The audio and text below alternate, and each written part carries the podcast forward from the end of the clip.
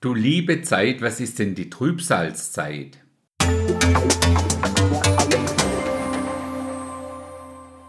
Wir sind ja jetzt schon seit einiger Zeit dabei, um uns Gottes Timeline anzuschauen.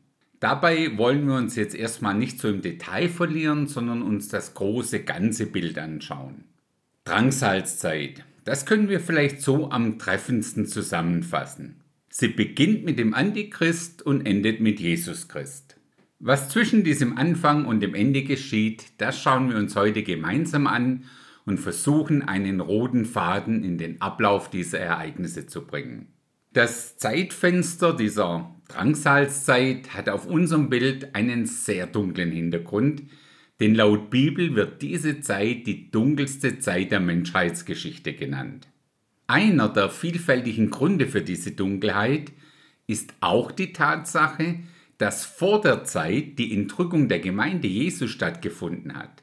Vielleicht erinnerst du dich daran, dass Jesus zu seinen Nachfolgern gesagt hat, ihr seid das Licht der Welt. Das bedeutet dann ja aber auch, dass mit der Entrückung erstmal die Lichter ausgehen, im wahrsten Sinne des Wortes.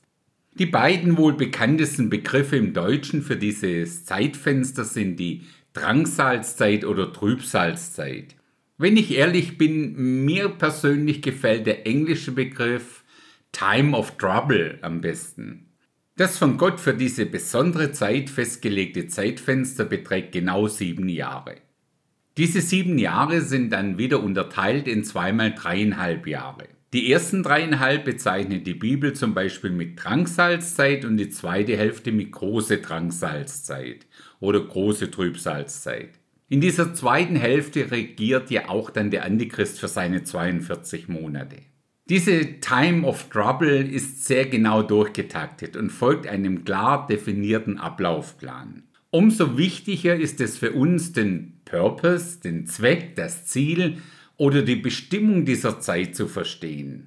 Ich breche das für uns für heute mal auf zwei Hauptpunkte herunter. Zum einen rechnet Gott in dieser Zeit mit den ungläubigen Menschen ab, die ihn als Gott entweder ignorieren oder bewusst ablehnen. Aus Gottes Sicht ist zumindest bis zum Beginn dieser Zeit das Maß der Sünde hier auf Erden wieder mehr als voll. Die Bibel nennt uns dafür zwei Benchmarks, an denen wir das relativ leicht selber messen können.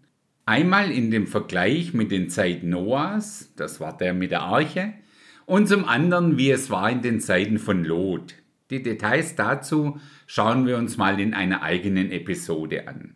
Der zweite große Hauptpunkt gilt vor allem Israel.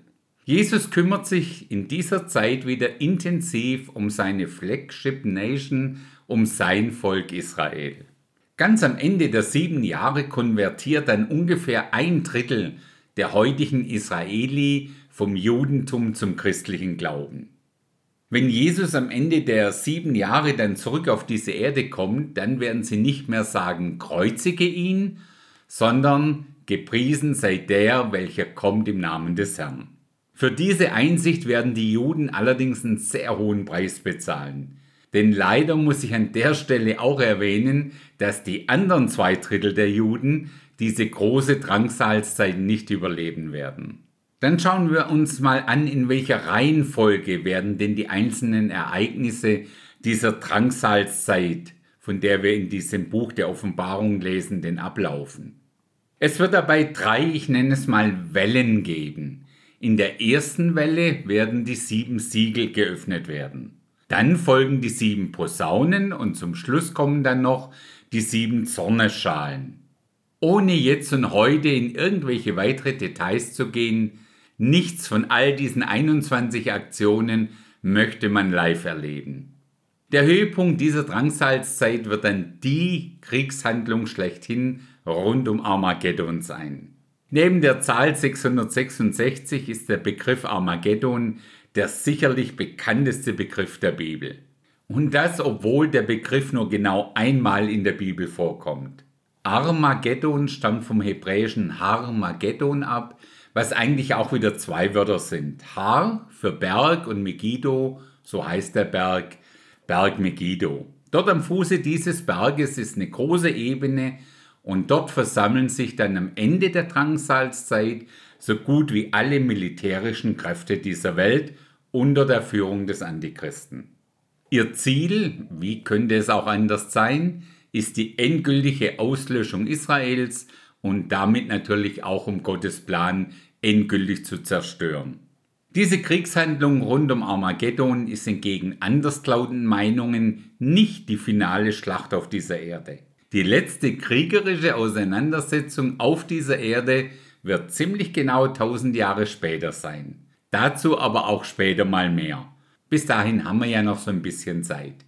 Armageddon wird dann durch die zweite Wiederkunft Jesu Christi auf diese Erde entschieden. Natürlich zu seinen Gunsten.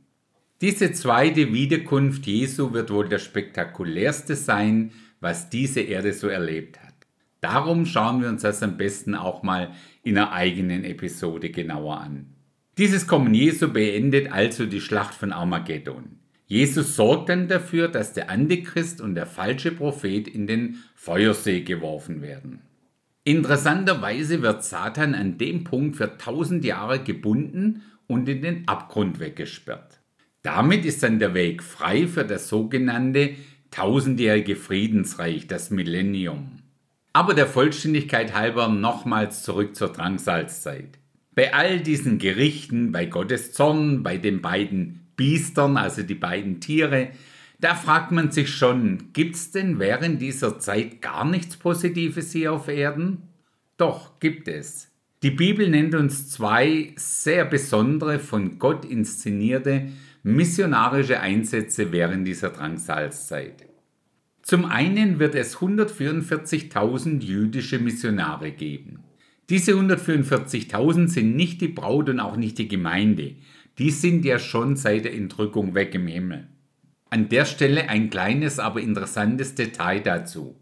Wir haben ja gesehen, dass der Antichrist und der falsche Prophet dafür sorgen werden, dass möglichst viele Menschen ein Mahlzeichen an ihrer Stirn oder an ihre rechte Hand annehmen. Diese 144.000 Missionare werden laut Bibel hingegen den Namen von Gott dem Vater als ein Siegel auf ihrer Stirn tragen. Ja, was gibt's denn noch in dieser Zeit? Die Bibel berichtet von den sogenannten zwei Zeugen, die während dieser Drangsalzzeit agieren werden. Wer diese beiden Zeugen Gottes für diese Zeit sind, verrät uns Gott nicht wirklich. Einige vermuten, dass es Elia und Mose sein könnten, die noch einmal zurück auf diese Erde kommen für diesen Einsatz. Wie erfolgreich jedoch diese missionarischen Einsätze letztendlich sein werden, lesen wir in Offenbarung Kapitel 7. Ich lese uns mal Vers 9, 13 und 14 in der Reihenfolge. Nach diesem sah ich und siehe eine große Schar, die niemand zählen konnte, aus allen Nationen und Stämmen und Völkern und Sprachen die standen vor dem Thron und vor dem Lamm, bekleidet mit weißen Kleidern, und Palmzweige waren in ihren Händen. Und einer von den Ältesten ergriff das Wort und sprach zu mir, Wer sind denn diese, die mit den weißen Kleidern bekleidet sind? Und woher sind sie gekommen? Und ich sprach zu ihm, Herr, du weißt es. Und er sprach zu mir, das sind die, welche aus der großen Drangsal kommen. Diese Aussage bestätigt meiner Meinung nach auch meine persönliche Ansicht, dass die größte Erweckung nicht vor, sondern erst nach der Entrückung stattfinden wird.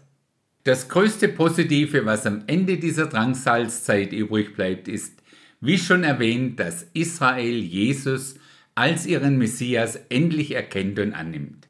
Damit kann dann Gott, so wie geplant, seine Geschichte mit seinen Menschen fortschreiben. In der nächsten Episode versuche ich mal, das komplette Millennium von 1000 Jahren in 10 Minuten unterzubringen.